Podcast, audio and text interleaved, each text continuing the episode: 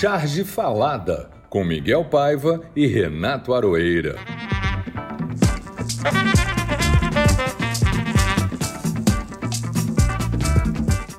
Olá, pessoal. Está no ar o Charge Falada de número 44. A semana passada foi agitada. Primeiro, pelos futuros candidatos à presidência que vão botando as manguinhas de fora. Moro assume, Santos Cruz se filia ao mesmo partido, Rodrigo Pacheco faz flexões preparatórias e Simone Tebet conta com a fama pós-CPI. Todos agitados, mas Lula continua tranquilo, ganhando de todos. Mesmo com fake news tentando comprometer a imagem dele com uma coisa que ele mesmo foi vítima, prisão injusta. Fora isso, tivemos aquela imagem tremenda das balsas no Rio Madeira garimpando um ouro ilegalmente. Até quando as autoridades vão fechar os olhos, ou melhor, manter os olhos abertos e vigilantes para que ninguém atrapalhe esta festa pobre? A Marinha diz que vai intervir, mas é um problema do Estado. O Estado diz que vai reagir, mas diz que o problema é federal. Neste vale tudo, vamos perdendo nossas riquezas, poluindo o rio e perdendo a vergonha na cara. É muita cara de pau mesmo falando nisso, mas cada dia que passa, falta menos para esse descalabro acabar. Estou aqui torcendo. Você está torcendo também, Aroeira? Eu estou, Miguel. Se eles torcem a verdade, eu torço para que eles tropecem na própria língua bífida. Mas as autoridades não estão fechando os olhos. Elas sabem exatamente o que eles, mineradores ilegais, por exemplo, mas a gente podia elencar um monte de outros crimes acontecendo em várias áreas. Elas sabem o que eles estão fazendo, o que esses criminosos todos estão fazendo. E eu acredito, em muitos casos, funcionam como segurança para isso. Até garantem que isso continue a ser feito. A gente sabe por quê Garimpo ilegal, expansão de fronteira agrícola para o agronegócio é coisa que, que o governo federal bate todo dia, que é essencial, fundamental. E cada vez que eles fazem isso, eles diminuem o espaço de vida de toda uma floresta, de uma população indígena gigantesca que vai minguando, e de um montão de populações que são descendentes dos indígenas que vivem nas comunidades e nas pequenas cidades nessas terras que vão ser ocupadas ou pela mineração e destruídas, ou pelo agronegócio e destruídas do mesmo jeito. Então, assim, na verdade, é, é o problema é que o, o, Estado brasileiro, e eu até comentei isso na minha, na minha niara dessa semana, o Estado brasileiro é uma espécie de. Sabe o tira bom e o tira ruim? O Estado brasileiro é o, é, é o Estado SA. É muito bom para a elite. Raramente ele é o Estado dos, dos, dos pobres, da população, da maior parte da, da população brasileira. Esse Estado pertence a acionistas, mercado, agro, etc., e não pertence a nós. É o Estado a que chegamos. Nós, que eu digo, não somos nós, eu, você, Miguel, a nossa convidada, o pessoal que está aqui com a gente. É todo o povo brasileiro, gente que vive vários andares abaixo da gente na escala de capacidade de compra, de poder aquisitivo, de qualidade de vida. Até mesmo quem ainda não compreendeu o que está acontecendo paga o preço do que está acontecendo. Há uma parcela razoável da população brasileira que não entende o que está acontecendo e continua apoiando esse estado de coisas que só piora a nossa situação. Mas estes e outros assuntos que marcaram a semana foram registrados pelos chargistas de todo o Brasil e serão o nosso tema no Charge Falada. A frase falada. Tem uma que foi campeã de audiência, realmente foi a frase mais repetida por ser realmente é, é, fantástica. Ela foi dita, talvez, eu não me lembro quem foi que é foi o antagonista. Foi a Cassiana? Não, não, não. é a Cassiana, a Ah, exatamente, a, a frase. A frase é, exatamente. Conselheiro Acácio. Conselheiro Acácio, é. Foi, foi, foi dita pelo antagonista, eu acho, né? Foi a redação do antagonista que escreveu. E a frase é a seguinte: sem Lula e Bolsonaro, Moro vence em todos os cenários. É perfeita porque houve uma variação dessa frase para todos times de futebol. Não, você não, vai, você não vai dar o spoiler da minha frase que vem logo depois da sua, né? Ah, Miguel não, tem que ler o roteiro. Miguel você, tem que ler não, o roteiro. Não, eu li, gente. eu li, eu tinha esquecido. Você deu um spoiler da nossa convidada hoje, dizendo que ela é do sexo não. feminino. Não, só disse que é uma, uma convidada, mas não disse quem é. Foi um semi-spoiler. Um semi não, nossa, só disse que é uma convidada e não disse quem é. Gente, o Miguel sempre dá spoiler das coisas. Agora está tentando achar um spoiler meu aqui, mas não tem, não. não a frase lá. que eu escolhi é exatamente por causa dessa frase: sem Lula e Bolsonaro, Moro vence todos os cenários.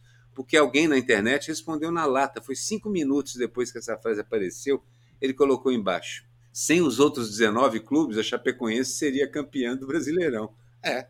É, é mas, mas, houve uma variação dessa frase também, dizendo sem Atlético e sem Flamengo, o Corinthians seria campeão. Ou o Palmeiras. Aliás, nem sei mais se é, é a turma do 0% de chance atual.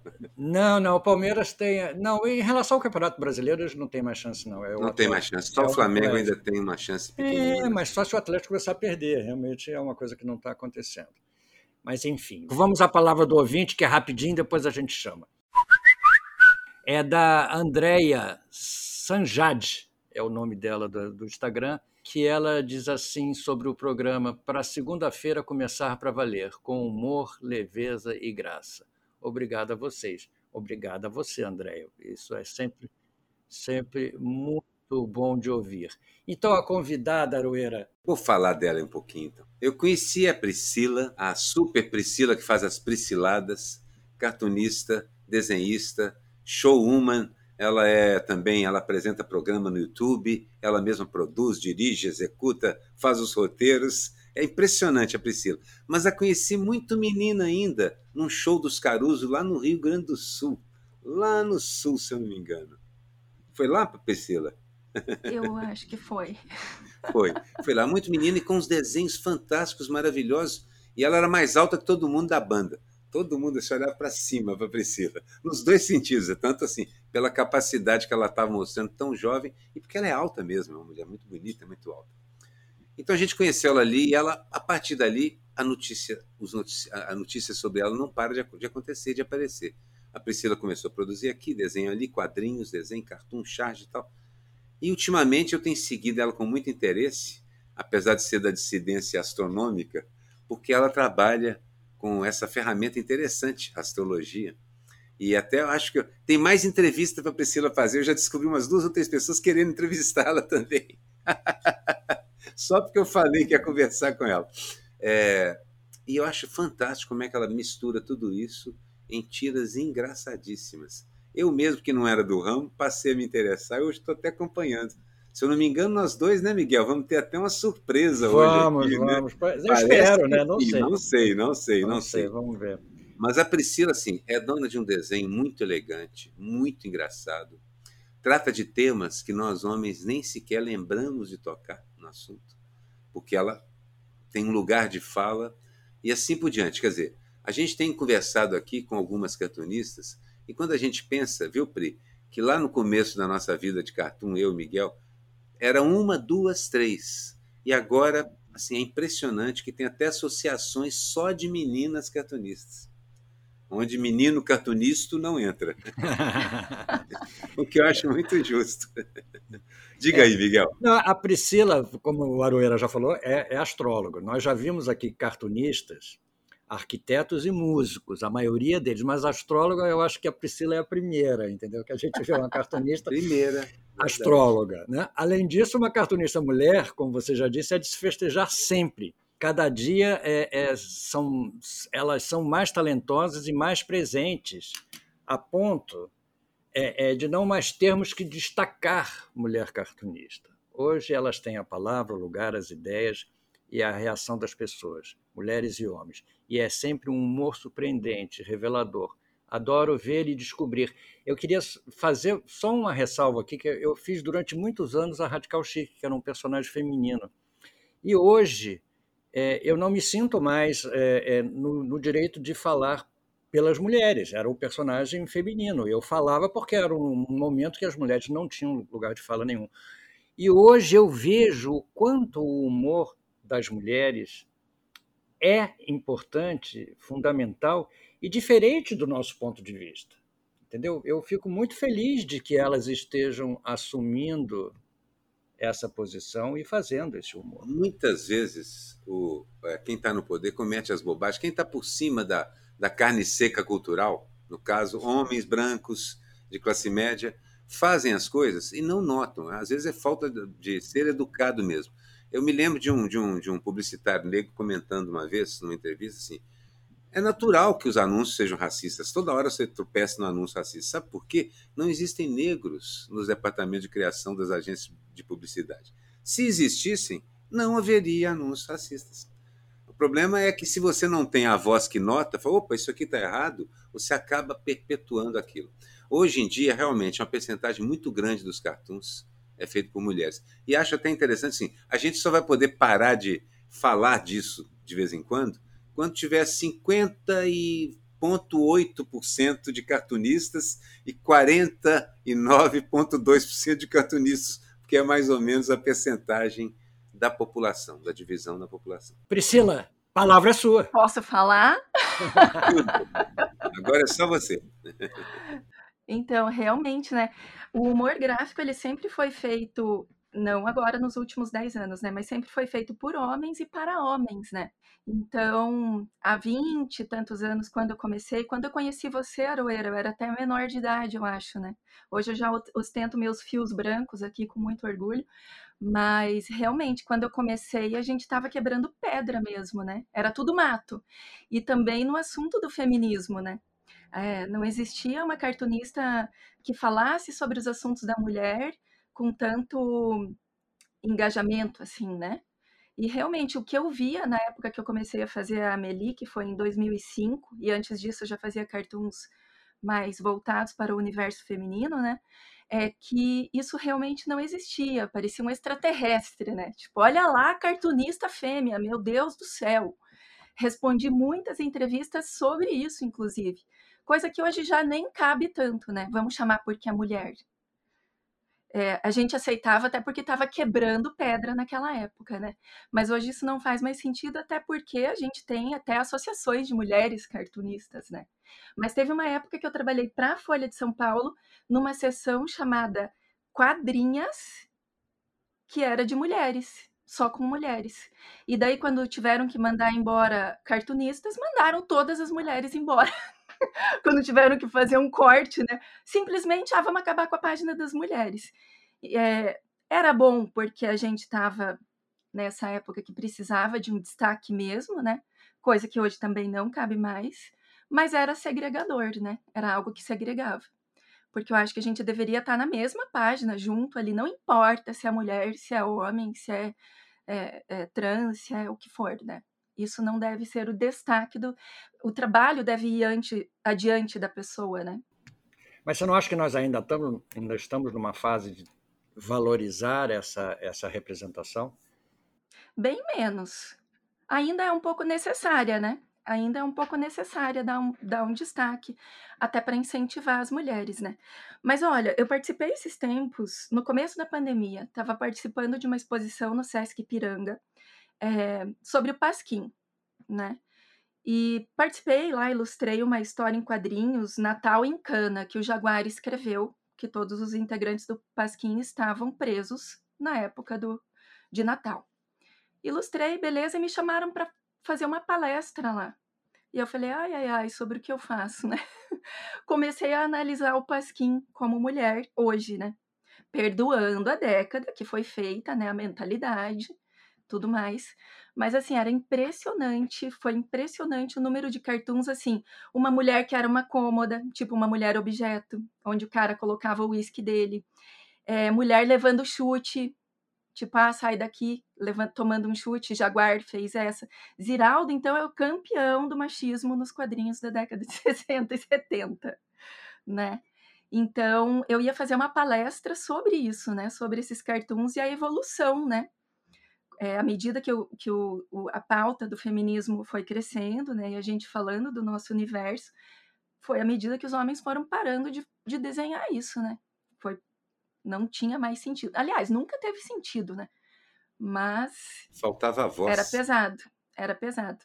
Faltava a voz que dissesse: Ô Ziraldo, você não pode fazer esse cartão. Pois Por que é. não? Aí explica. Aí, é, tenta explicar, né? Porque Tenta, assim, né? é, Ziraldo é de uma geração de 1932, ele nasceu, né? por mais que você explique, ele tá, tá muito impregnado. É difícil de uma pessoa assim mudar a mentalidade, né? Hoje. Mas eu acho que ele teve umas pequenas lições aí no meio do caminho. Não, ele, ele evoluiu. Nós todos evoluímos muito, nós todos evoluímos, porque a gente trabalhou direto com essa questão. Eu, principalmente, trabalhei com mulheres o tempo todo, quer dizer, eu, eu aprendi. Aprendi Miguel, realmente. então, eu não sei por que você diz que não se sente mais é, apropriado para fazer as charges sobre mulheres, mas você era genial, extremamente respeitoso. Não, à é, frente é, do é. seu tempo, né? É verdade, Excelente. mas eu, eu não me sinto hoje mesmo, porque eu acho que eu, eu, por mais que eu tenha essa compreensão, por mais que eu saiba falar essa língua, né, é, não é a minha, não é a minha. Então eu prefiro que o espaço seja ocupado pelas mulheres. A função do Miguel, eu lembro de um rapaz também do, do movimento negro dizendo assim: não é minha função explicar racismo para brancos. Minha função é conversar com os meus irmãos negros, explicar por que, que nós estamos nessa situação e como sair dela. Mas é minha função explicar para os meus amigos brancos o que é o racismo que eles cometem. O Miguel hoje tem feito o papel dele um pouco diferente e ele exerce explicando para os homens onde eles estão sendo racistas. Mas eu acho que eu entendo quando ele fala: eu não vou mais ser uma personagem feminina. Eu faço a Niara, que é uma menina negra, porque é um coletivo e o coletivo que, que produz o, o conceito e os, os roteiros tem as pessoas com os lugares de fala necessários para isso. Mas porque eu sou a mão que desenha de um coletivo, aí é uma outra história. Mas eu compreendo muito o que, que o Miguel disse. Havia, você tem razão também quando você fala, era importante ter aquela página na Folha. Mas agora, cada vez menos. Eu pego a Folha de São Paulo e não é uma vez ou outra que eu falo. A maior charge da semana é da Marília. Não é que ela seja a maior cartunista mulher. Ela é uma das maiores cartunistas que eu tenho visto ultimamente, de qualquer tipo de, de ângulo que você olhe por exemplo. É, e não dá para julgar o tempo é, é, precedente, né? Julgar a década de 60 com, os, com, com, a, com uma chave os olhos de, hoje, hoje, né? né? com um martelo. É. Não dá, né? A gente tem que se colocar naquela época, tem que entender a evolução da coisa, né? Tem que ter uma visão crítica, mas realmente concordo com os dois. Não dá para simplesmente cancelar o passado. E daí eu criei a Amélie, que vem de Amélia, uma mulher de verdade, né? A Amélie é a primeira boneca inflável feminista do mundo. ela se revolta com a condição de mulher objeto, né? Ela fala: "Não, chega, eu não quero mais ser um objeto, eu não estou aqui para isso". E ela é super inteligente, ela cita Nietzsche, ela é uma chata. Mas assim, ela foi criada em 2005. E daí eu desenhei ela durante 15 anos, quase 10 na Folha de São Paulo, né? E nem eu, quando a criei, eu criei no fim de um relacionamento que eu realmente achava que eu me sentia um objeto. Eu falava, essa pessoa não conversa comigo, essa pessoa não evolui a relação, é por que, que essa pessoa me quer? Para colocar numa estante e dizer, ai, que troféu, né? Então aquilo me revoltou um pouco. Criei a Amelie, e daí os jornalistas começaram a perguntar: Priscila, é, essa personagem é, não fala do universo feminino de alguma maneira? Ela não é feminista? E aí eu comecei a ver que a minha voz, que era muito íntima, né, uma vazão de, de, de sentimento ali, particular, representava a voz de muitas mulheres. Aí é que eu vi o potencial dela de realmente ser feminista, né? Aí comecei a participar de exposições sobre o tema, tal e ela ficou 15 é, anos sendo desenhada. Só que eu acho que o discurso dela encontrou a timeline, entendeu? Encontrou o post do feed que ela deveria encontrar, e as mulheres tomaram posse desse discurso. E eu passei o cetro desde uns anos atrás, a Melita na caixinha, não desenho mais, também não pretendo, exceto para alguma campanha, algo muito específico, né? E para a peça de teatro que está em desenvolvimento, né? Vamos ver o que, que acontece. Mas eu acho que ela encontrou o discurso dela, sabe? É, mas ela é isso era mesmo, frente a gente do sabe. Tempo é. É. E foi encontrando. E personagem também enche o saco, né, gente? é muito comum, né? Eu quero é falar É muito comum o autor do personagem cansar. Eu senti que você passou por esse processo, né, de se cansar um pouco, né? Nossa, Priscila, total. Essa, nessa hora a gente costuma falar também um pouquinho sobre, sobre as técnicas, né, assim, como é que você que, que você, como é que é o seu dia de trabalho? Como é que você desenha? Como é que você produz? Como é que é o e você produz mais coisas também, os seus vídeos e tudo mais. Sim, eu sou bem bem tirana comigo na questão de prazo, né? Se o cliente ou o jornal pede, vocês trabalham em jornal, vocês sabem, né? É linha de produção, a gente não tem que ficar na banheira esperando uma luz descer, tomando Xandão, não. É linha de produção, vai lá e faz, entrega uma droga de um desenho de 15 por 15 até as 18 horas. Sim. Inspiração Sim. é para amadores. É para amadores, não existe inspiração, desculpa informar aí quem está começando, é trabalho árduo e sou bem chata comigo com relação a prazo, né? E também agora que eu tô fazendo Astrotunes, eu achei que eu ia relaxar com esse negócio de fazer charge do céu, porque a Terra tá difícil, né, gente? Eu não aguentava mais. Explica pra gente como é essa coisa desses Astrotunes. Então, daí eu tenho que estar tá à mercê da vontade do céu, porque o céu, ele é ciências exatas, né? A gente sabe que daqui mil anos vai acontecer um eclipse e tal, não sei o quê. Faz agora, charge, Priscila, não deixa para a última hora. Só que eu amo deixar para a última hora e parece que quando a coisa sai na pressão, sai melhor, né? E... Tem essa lenda, né, Pri? Que é. artista trabalha melhor sob pressão, né? Total. E daí, assim, com a pandemia, eu sempre estudei astrologia, ocultismo, Rosa Cruz, teosofia, lá. sempre tinha esse meu lado oculto, né? E na pandemia eu falei, será que eu vou morrer e não fiz o que eu gostava na vida? Daí eu comecei a estudar astrologia de verdade, um pouco antes da pandemia, até uns dois anos antes, né? Mas na pandemia eu realmente virei uma bruxa, gente. Meu, meu automóvel hoje é uma vassoura de diamante. Chiquérrima. E daí eu falei, como é que eu vou fazer essa transição da cartunista para astróloga, né? As pessoas acham muito esquisito a gente fazer muitas coisas ao mesmo tempo, não entra, né? Não encaixa. Cartunista é cartunista, cantor é cantor, né? Então é difícil você mostrar para as pessoas que você é, é múltiplo, né? Mas eu encontrei uma maneira de fazer essa coluna, né, com textos que são bem profundos, falam de mitologia, filosofia, história, né, tudo que a gente estuda, astronomia, e daí fazer o cartoon que sempre é mais leve, mas é aquela chamada para a pessoa dar um mergulho um pouco adiante no texto, né? E daí as coisas acontecem, né? Hoje a gente tem começo, fim de lua minguante, amanhã é começo de lua nova, com lunação em Sagitário na casa 1. Daí semana que vem tem eclipse solar às 11h30 da manhã do sábado. Então eu tô à mercê do céu agora. Sou uma escrava dos planetas. O editor geral seu editor-geral está manipulando os é planetas. É Saturno, é Saturno. É Ele vem com uma foice na mão se eu não fizer tá, tá direitinho. Tá, tá ruim o momento, Priscila, para em geral? Já esteve bem pior, né? É, com a conjunção de Saturno e Júpiter no ano passado, retrasado.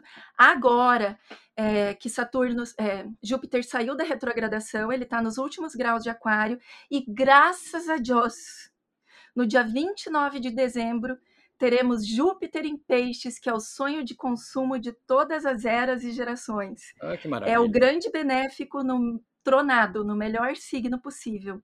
Então façam suas orações, porque 2022 a vida vai melhorar. Tomara, mas, Saturno, que todos te ouçam.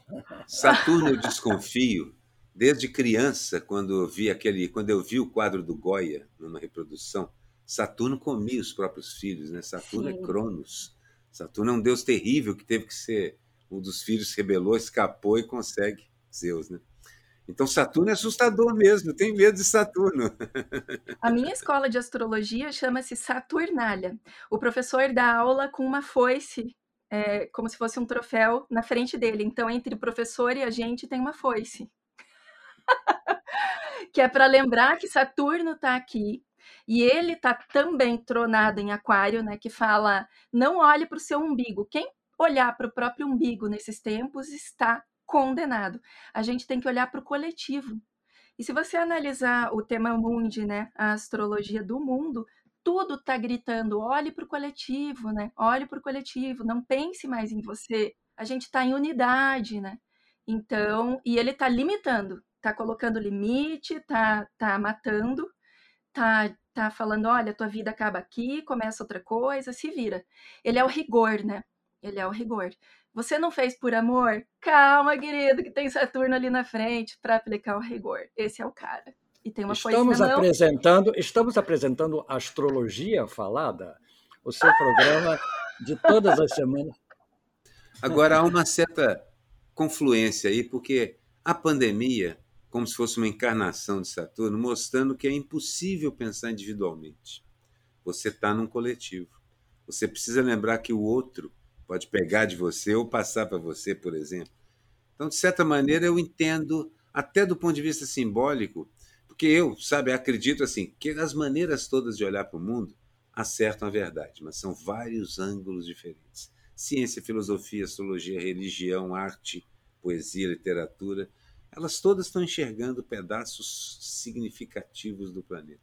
E eu acho interessante quando elas confluem.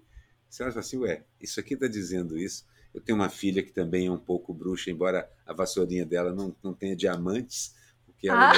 é... a vassourinha dela tem fralda, porque ela é mãe recente, está só pensando. Ai, que bonitinho. Mas ela, ela, é muito mística, muito ligada às coisas da, do espírito.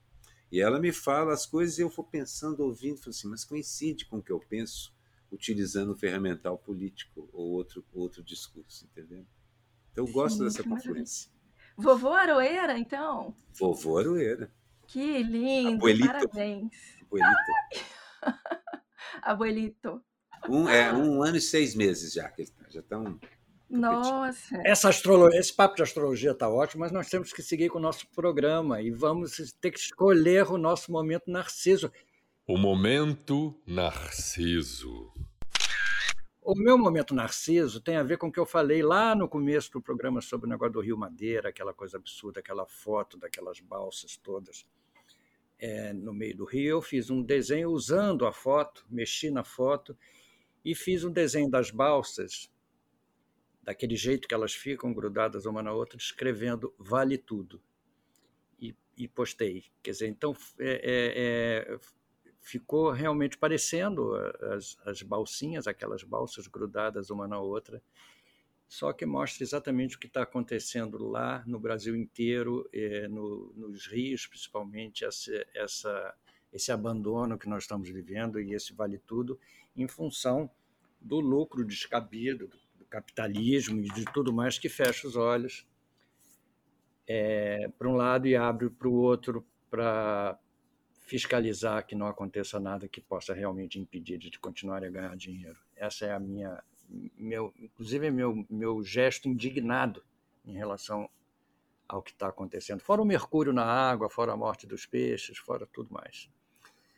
Priscila, qual foi o seu momento narciso? O que, que você gostou de fazer essa semana, apesar de de poder estar também indignada? É nem indignação. Eu fiquei feliz porque entramos em Sagitário. o, o, hiperbólico Sagitário. Daí eu fiz uma charge para eles, um brinde. Isso é bom? Sagitário. Isso é bom? Entrar em Sagitário é bom? É maravilhoso, né? A gente sai de Escorpião, que né, é meu signo natal, mas graças a Deus já progredi para Sagitário. E a alegria, né, época de conhecimento, época de alegria, de dar umas patadas também, vamos lá, né, por que não? E eu fiz a charge sobre os sagitarianos, que foi super compartilhada, bem aceita. E como é a charge? Conta pra gente. A charge é assim, eu desenho um centauro, né? Você sabe que os centauros eram uns grosseirões, beberrões, baderneiros, né? Exceto Quiron, que era um centauro ferido, foi ferido por, Her por Hércules, né, sem querer. Então ele era o curador ferido, ele era o professor de quase todos os heróis da mitologia, um cara fino, o único cara fino dos centauros. Então eu fiz esse centauro é, fazendo um brinde a Sagitário, né? Um brinde a Sagitário, no outro quadrinho, dois brindes a Sagitário, no terceiro quadrinho, dez brindes a Sagitário, e no quarto quadrinho, ali no era assim. A charge era assim.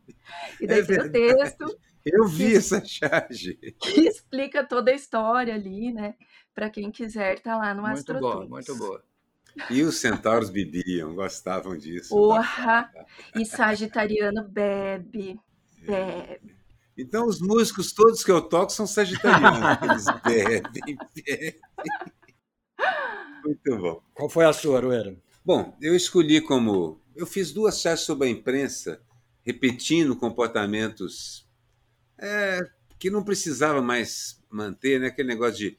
É, assim que eles tiraram suas fichas do Bolsonaro e o Lula entra na jogada, os caras começam a a fazer editoriais contra o Lula, apesar das decisões judiciais posteriores posteriores, eles continuam insistindo nos pontos, porque a ideia é o seguinte: eles perdem um pouco a linha jornalística quando o assunto é Lula e voltam aos velhos esquemas.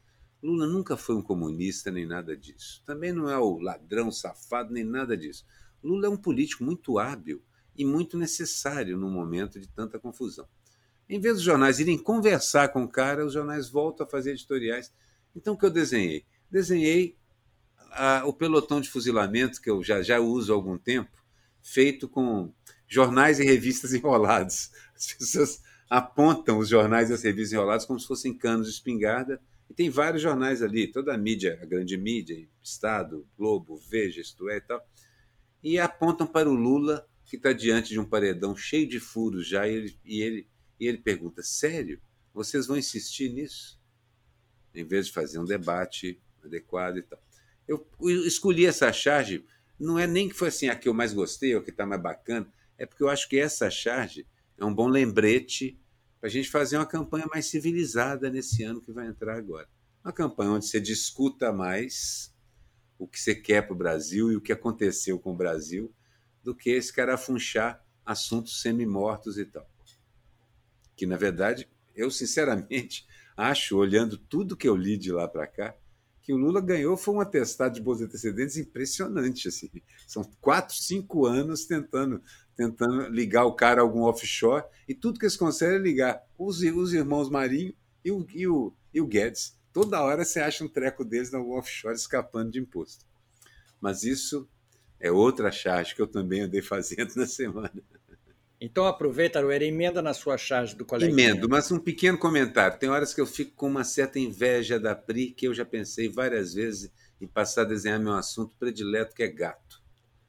Ai, fazer tirinha de também. gato e tal, porque admito que desenhar só política é um problema para o estômago, para minha É, tá gastrite. ficando chato, realmente. Vai ficando terrível, você vai ficando numa tensão, você dorme e acorda no meio da noite, os olhos arregalados com a charge que você bolou, porque você não consegue não pensar naquilo. É verdade. Então ainda tenho nos meus projetos ser músico e desenhista de gatos.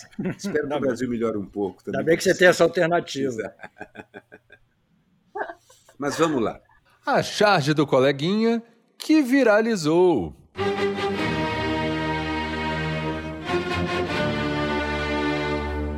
é a charge que realmente eu admirei, que eu fiquei com muita vontade de fazer, que eu tive inveja, queria ter feito a charge do colega.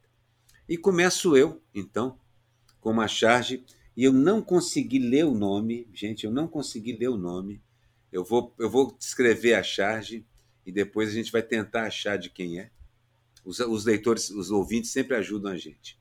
A charge é em quatro quadros. O primeiro quadro é uma mão negra típica, foi feita na Semana da Consciência Negra, mostrando a força e o vigor. Esse quadro, o plano, a câmera vai se afastando, a mão continua no segundo quadro, já ligada a um braço que começa a se dobrar. No terceiro quadro, você percebe esse braço dobrado ligado à camisa e à cabeça de um homem, um homem negro, que está com alguma coisa na mão. No fundo, umas janelas, ele segura um balaustre.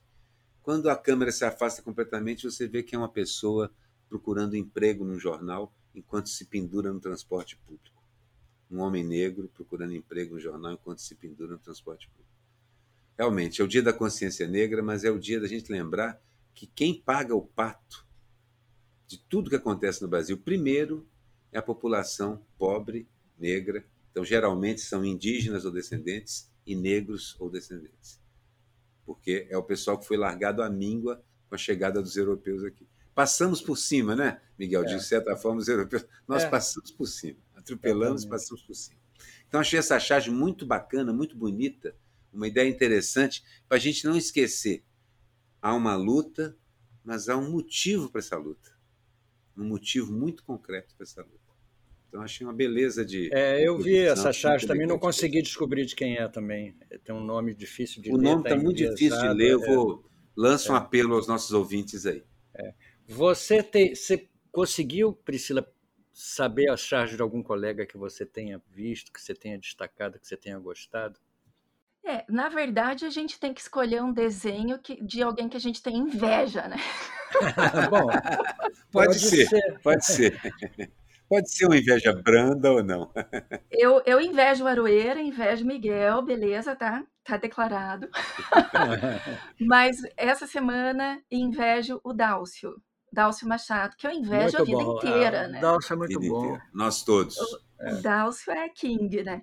E daí ele fala dessa da fome, da miséria, né?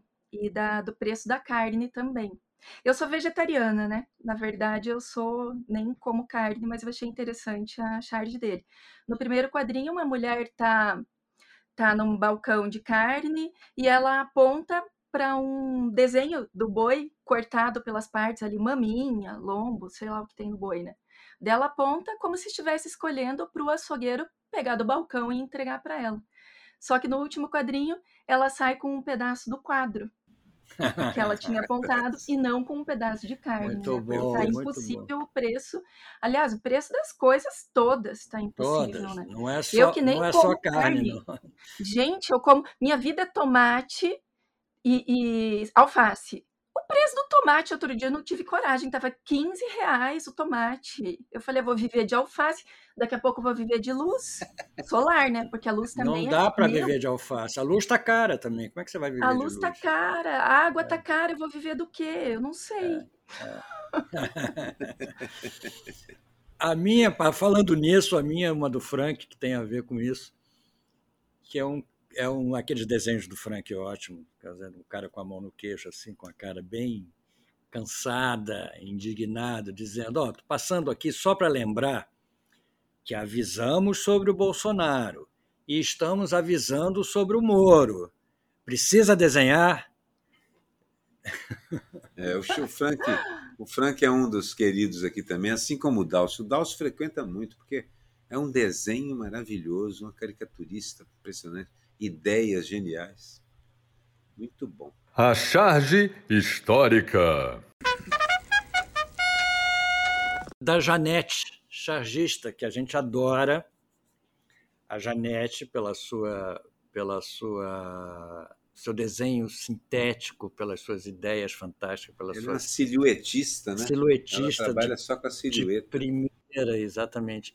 E é uma charge histórica porque chama-se era Bolsonaro. Então, já parte de um ponto de vista histórico em relação ao momento que nós estamos vivendo. São duas pessoas conversando, duas silhuetas, dois homens conversando, apontando um para um lado, o outro apontando para o outro, e dizem assim: aqui era um posto, e o outro diz: aqui era um banco, aqui era uma loja. Esta era, é a era, era, exatamente, era Bolsonaro. Eu achei realmente muito boa, além de um sentido histórico é, é extraordinário. Eu vou fazer um pequeno comentáriozinho sobre a, a, a Janete e a técnica da Janete, porque assim, uma das coisas que me fascina no cartoon, eu lembro do Milor dizendo sobre alguém que estava desenhando lá, assim, poxa, você está se aproximando perigosamente das artes plásticas. Você está resvalando perigosamente nas artes plásticas. Porque o Milor defendia, com muita certa razão, que o chargista não era um artista. O chargista utilizava o que ele soubesse de desenho para passar uma ideia.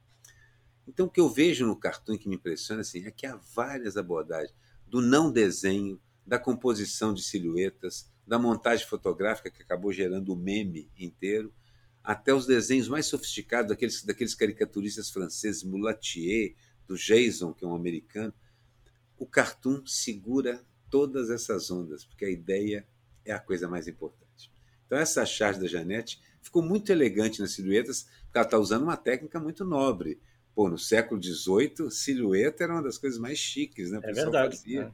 fazia, fazia tudo com isso, usava luzes como contraponto e tal. E ela faz isso numa elegância, num... é muito craque. Eu vou também falar da minha charge histórica aqui, e a, e a Laerte. Olha, é, é muito raro a Laerte não entrar numa charge, num charge falado aqui, porque é boa demais, é muito craque. E tem uma coisa interessante sobre Laerte, que ela é filósofa mas é também muito política. Ela, às vezes faz a charge objetivamente política e às vezes faz uma charge que te faz ficar olhando para aquilo durante uma hora e meia. Depois você está lavando roupa ou louça e aquela charge não sai da sua cabeça. Você fica com aquela ideia e vai refletindo sobre ela. Laerte é uma filósofa que desenha. E essa charge é tudo para ser histórica mesmo. É um homem todo. É um, um morador de rua típico, todo desgrenhado, em mulambos E a fala é: Quando conheci, estava em condições lamentáveis. Dei-lhe banho, comida. Aí está o cara já com a camiseta, cabelo penteado. A camiseta ainda é a velha, mulambeta, mas está. Dei roupas, o cara de terno. Dei emprego e moradia. Está o cara de óculos escuros, braços cruzados, de terno, acorrentado numa casinha de cachorro na frente de uma mansão. Isso é uma, é uma obra-prima. Como é que ele consegue resumir praticamente 150 anos de história num único desenho? Laerte é assim, provavelmente eu acho que é, acho que é a chargista mais importante do Brasil no momento. Embora a gente esteja num momento fantástico para charges, há uma quantidade de craques impressionante. Mas essa acho que merecia hoje. Eu topei com ela por acaso na semana passada e falei assim, que coisa maravilhosa que é isso. Sem falar do desenho impressionante da Laerte, né? Vocês dois que são do ramo, né, Pri, né, Miguel? Laerte, com seis traços, desenha toda a anatomia da Capela Sistina, está lá, porque não tem um músculo fora do lugar, está tudo ali. Impressionante. Impressionante mesmo. Você conseguiu achar alguma, Priscila? Sim. É que assim, eu acho histórico o trabalho dele. Ele é histórico, eu amo o trabalho dele, eu amo tudo dele. Guilherme Bandeira, conhecem? Hum. Coração e hum. Cérebro, ele ilustra muito o coração e o cérebro. E ele trata é, é, dessa discussão entre razão e emoção de uma maneira que é impressionante, né? E daí tem um cartoon dele que o cérebro está lendo jornal, todo ra racional, né? E ele fala para o coração que está abrindo uma porta e assim no cantinho das portas tem uma tentáculos, né? Saindo e ele, o coração fica com um pouquinho de medo de abrir aquela porta e o cérebro avisa: se eu fosse você, não entraria aí. E o coração pergunta: por quê? Ele fala: a verdade está nua. não vá ter contato com a realidade, coração, né? Fica aí onde você está. Muito interessante. É um cartoon, na verdade, é um cartoon, não é uma charge, né? Mas fala de todo muito bom, toda essa coisa bom. de razão e emoção. Eu gosto muito dessa, dessa contraposição do trabalho dele, do cérebro e do coração. É, é maravilhoso. Praticamente a, são as decisões do nosso dia a dia a cada cinco minutos. É. E se você falar com o Guilherme, ele vive isso. É impressionante. Ele, realmente, os quadrinhos dele são muito autobiográficos. Muito bom, muito bom. Bela, bela escolha. bela escolha. Vamos avançando, então. Chegamos num, numa sessão que o Aroeira não participa, ele vai tomar um café. O que não teve a menor graça. E eu acho que o Brasil, na realidade, ultimamente não tem tido a menor graça. E com a campanha eleitoral já valendo, tenho medo que fique ainda mais sem graça com o esquecimento de tudo que foi feito até aqui. As pessoas ficam mais excitadas com a possibilidade de eleger o Moro, que acabam esquecendo que ele é alvo de inquérito. Isso não tem a menor graça, e o mesmo se aplica à família, aos envolvidos na CPI da Covid e por aí vai. É um momento tão. É, é, é, entra, chega como um momento de esquecimento coletivo. Vamos esquecer tudo o que aconteceu e vamos tentar resolver a nossa vida para os próximos quatro anos. É, isso me preocupa muito. Hoje eu estava vendo os senadores da CPI na, na, televisão tentando manter vivo o relatório para ver se acontece alguma coisa, mas eu temo. Priscila, o que, que não teve a menor graça para você essa semana? Esses dias aí eu li. Eu tô meio no mundo da lua, né? Mas não tem como você não tropeçar em assuntos do atual presidente, né? Não consigo nem falar o nome. É, ele foi questionado sobre um apoiador é, que sugeriu adotar a abordagem educacional do Hitler. Eu não sei se vocês acompanharam isso. Vi, acompanhei, dias, né? fiz uma, até uma charge sobre isso. Não, não cheguei isso. a publicar, mas fiz. É, é, é, tão. Eu entendo que vocês não consigam mais fazer cartoons da Terra, porque realmente isso dá dor de estômago, isso faz mal, né? mas ele fala que gostaria de imediatamente botar educação moral e cívica, um montão de coisas lá, coisas que são boas, isso são palavras dele, né? Respondendo à abordagem de Hitler. E daí, é, como astróloga, a gente, eu já estudei o mapa do Bolsonaro e o do Hitler. E, gente, tem muita similaridade, assim, parece um xerox, extremamente parecidos no DNA astral, e isso me deixa ainda mais apreensiva sobre o que vai acontecer e o que está acontecendo, né? que vai alterar a educação e o futuro do país de uma maneira talvez irreversível, né? O bundão da vez. Eu escolhi, na realidade, um bundão que estava ausente aqui, estava sentindo falta dele já há um tempo, porque ele tinha sido exonerado, mas é o Salles, o ex-ministro Salles. Lembram dele? O Salles, pois é. Salles, espera aí, é aquele contrabandista de madeira? Isso, isso, isso. Exatamente, que deveria estar preso, inclusive, né? Mas ele está aí solto. E, e ele estava chamando o Moro de comunista. Mas isso é muito grave. Ofender assim os comunistas merecia um processo, entendeu? Ele não tem a menor noção do que ele está falando, realmente. O Salles deveria estar na cadeia. E eu torço para o dia que isso vai acontecer. A minha utopia, lembra, minha utopia era é essa. É essa, né? O Salles na cadeia. Salles Você lembra. Miguel, que quando o Moro brigou com, com o Bolsonaro e saiu, que o meme que, que pocou na internet instantaneamente assim, Moro já é comunista na Austrália. Na Austrália, exatamente. Isso é verdade. É Moro verdade. já é comunista na Austrália. É. Parece que o Salles devia estar passando pela Austrália quando viu falar isso. O Moro é comunista. Aqui. Exatamente. Você tem e algum você? bundão, Priscila? O bundão da semana? É, ah, eu vou dar para do ano, né, da vida.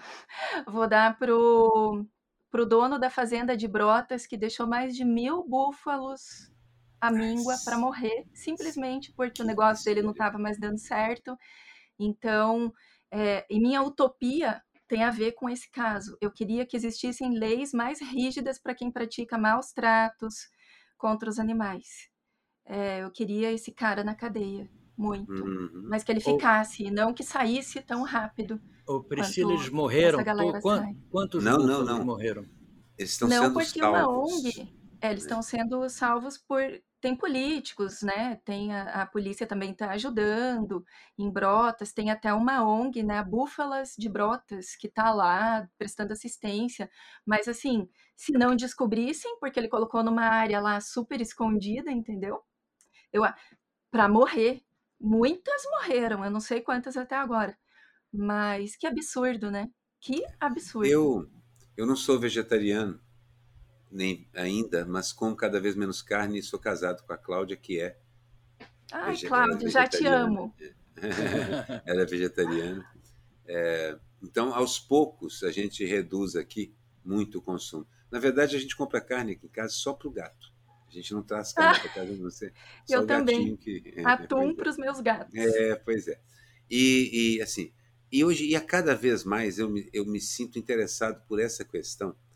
São seres sencientes. A Inglaterra acabou de, de, de, de, de colocar uma lei hoje considerando um crime desmembrar ou cozinhar vivos animais como lagostas, caranguejos e polvos, que são seres sencientes.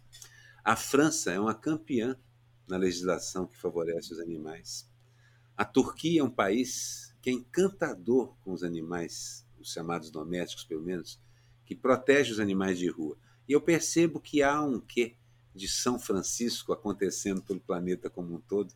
Eu não sou um homem ligado à espiritualidade, mas me sinto tão franciscano nesse, nesse aspecto. Aroeira, eu vi teu mapa e você é bem espiritual, depois eu te conto. Sou, né? tá legal. É, o Chico Pinheiro diz que eu sou o cara, assim, o Aroeira é o ateu mais cristão que eu já vi. E cristão da teologia e é franciscano né? o cristianismo dele. Já que, nós, já que nós estávamos falando de animais, eu queria relatar o que aconteceu agora. Eu deixo a porta. Em, o Joca, eu deixo a porta encostada aqui, porque o ar está ligado, está muito calor. O Joca empurra a porta com o focinho e a porta abre toda e ele entra tranquilamente, vai para o sofá e se deita. Ele não sabe fechar a porta, ele só sabe abrir. Se você tivesse um gato, você ia perceber que ele pula na maçaneta, abre a porta e entra. é. O Joca não seria capaz de fazer isso, mas ele empurra... Cachorros fazem isso, mas gatos fazem. Empurra com o focinho. Bom, Onde é que estávamos que eu fiquei até perdido no bundão, nesse momento? No bundão, eu ainda nem falei meu bundão. Então fale é. o seu, fale o seu. Bom, eu escolhi o Moro, mas porque assim, essa tentativa dele de se mostrar um sujeito sensível a as pessoas menos favorecidas.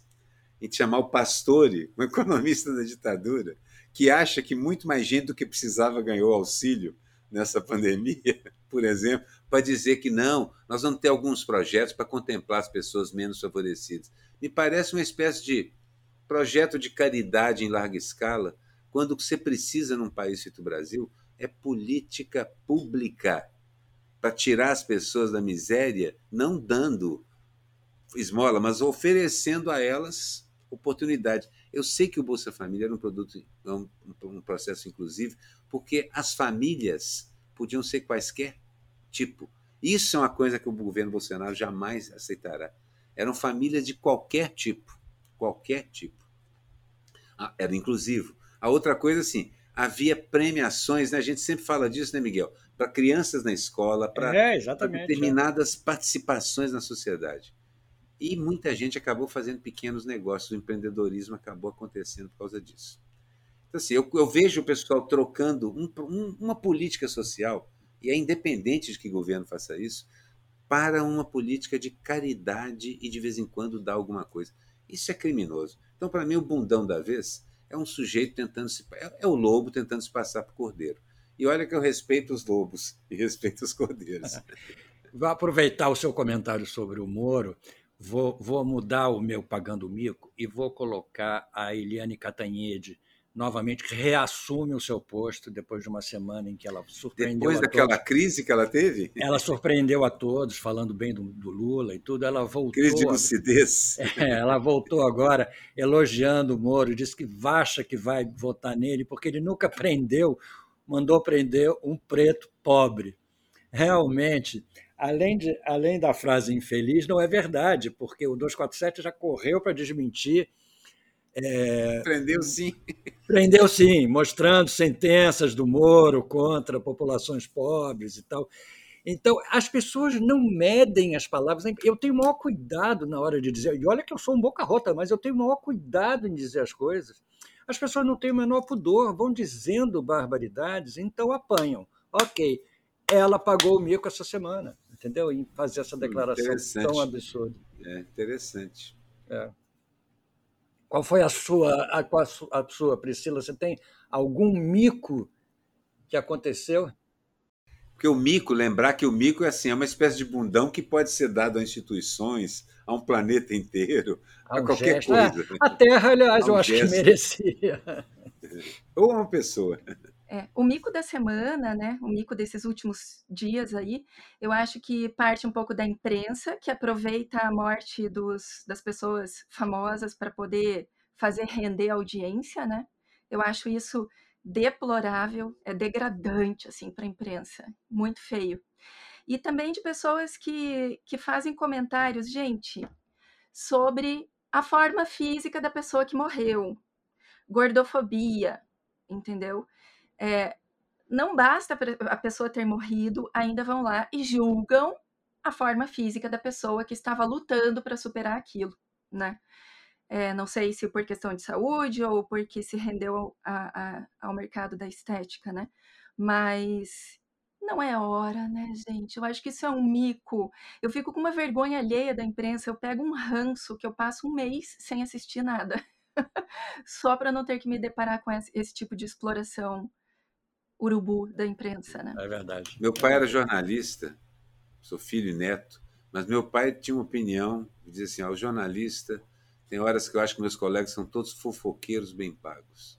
Porque era, realmente o que interessa a eles é a parte sórdida. Não é, não é, não é a notícia em si, é a parte sórdida da notícia. Alguns, não todos. Isso me incomoda. Eu gosto do jornalismo que pega a reportagem pela dimensão humana de certa forma, nos anos 50, nos Estados Unidos, aqueles jornalistas passaram a correr atrás disso. Isso dá uma outra dimensão à coisa. Não é mais uma coisa à distância. Não é a sordidez. É a pessoa envolvida naquela notícia, é um de nós. É um de nós.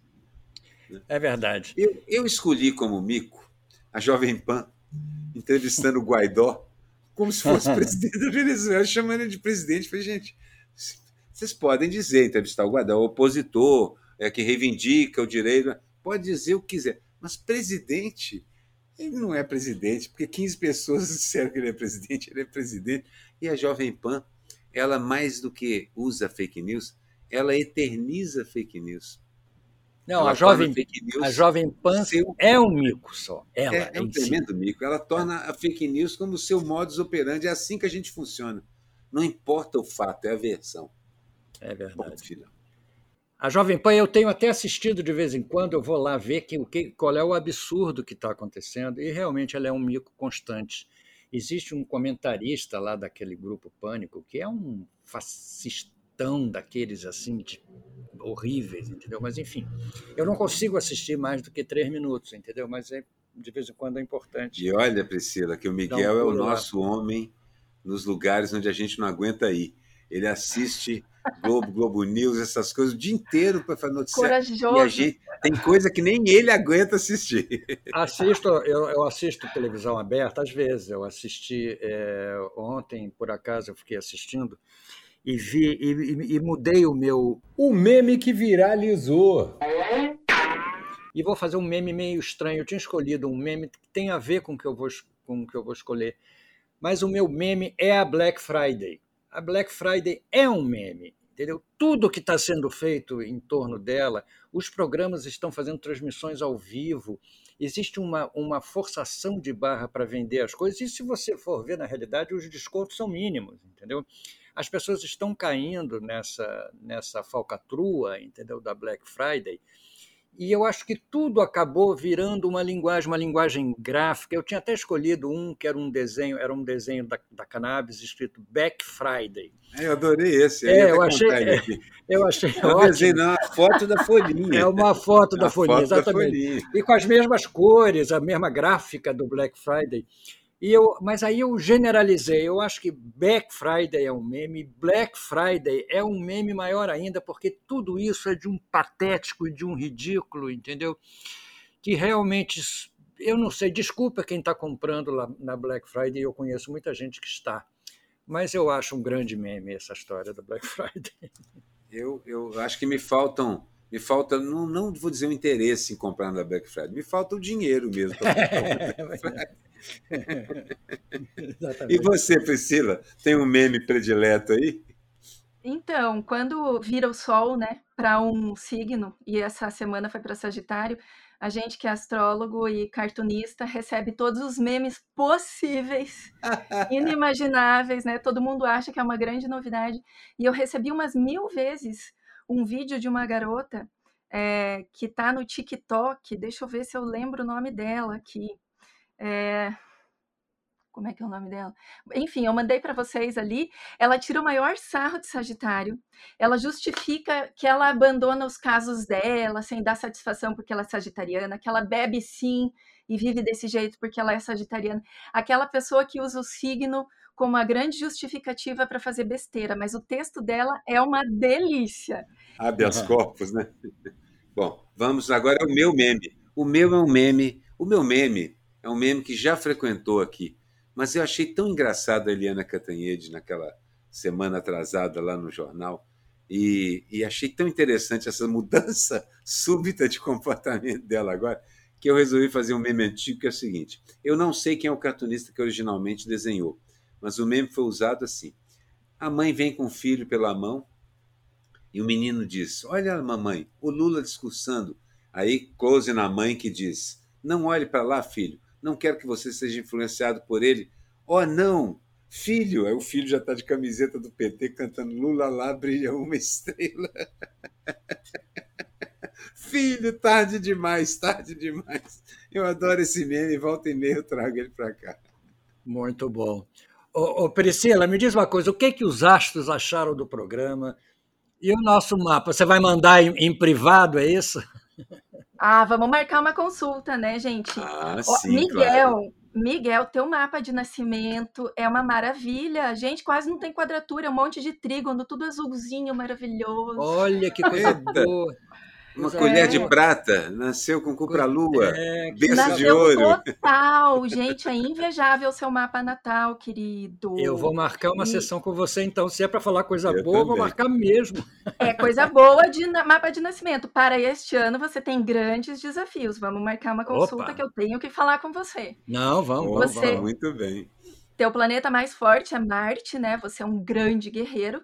E o Aroeira, ele nasce com umas coisas ali complicadinhas, Aroeira. Vamos marcar essa tal dessa consulta para você saber sim, o que é. Você que é completamente ateu e cético, mas eu vou te convencer que isso Eu funciona. também sou ateu, queria só dizer isso. Dois ateus, gente. Não, não sou ateu e cético.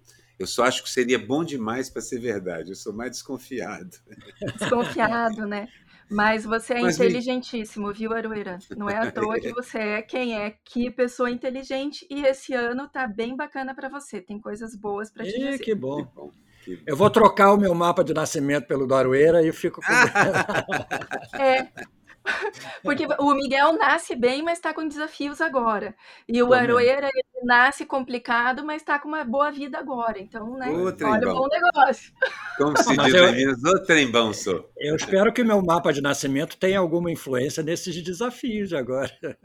Tem, total, tá tudo ah, então, então tá né, tudo bem, então tá tudo. Eu vou marcar mesmo. Olha, eu queria aproveitar, Priscila, e dizer o seguinte: você encerrou essa primeira fase do Chá de Falada, nós vamos tirar umas férias agora. Inclusive, cai, cai super bem você fazer o nosso mapa, porque pode ser que a gente fique tão abalado que a gente não tenha condição de voltar ao programa semana que vem, entendeu? Ah, não, eu parece que volto.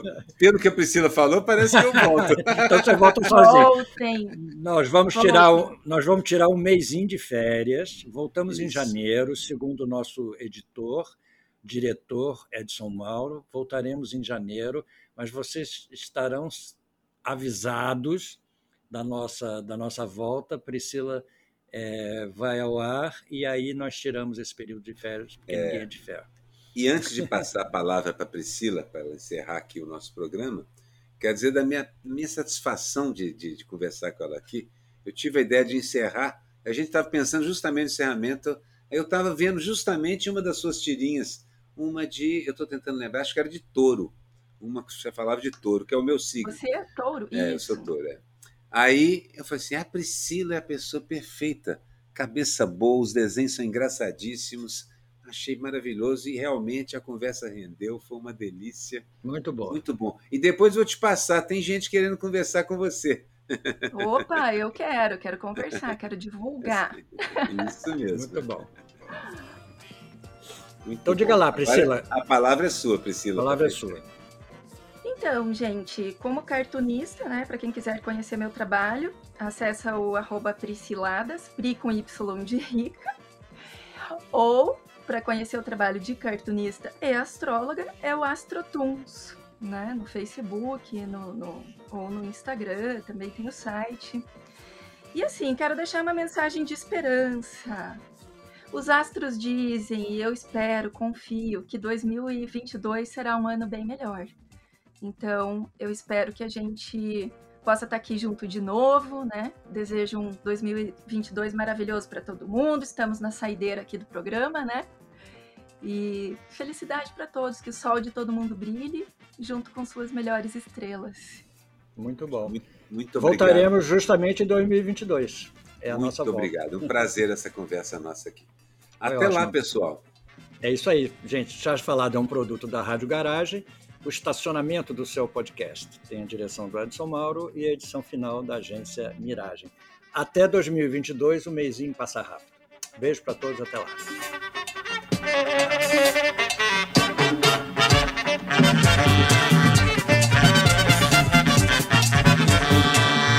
Charge Falada, com Miguel Paiva e Renato Aroeira.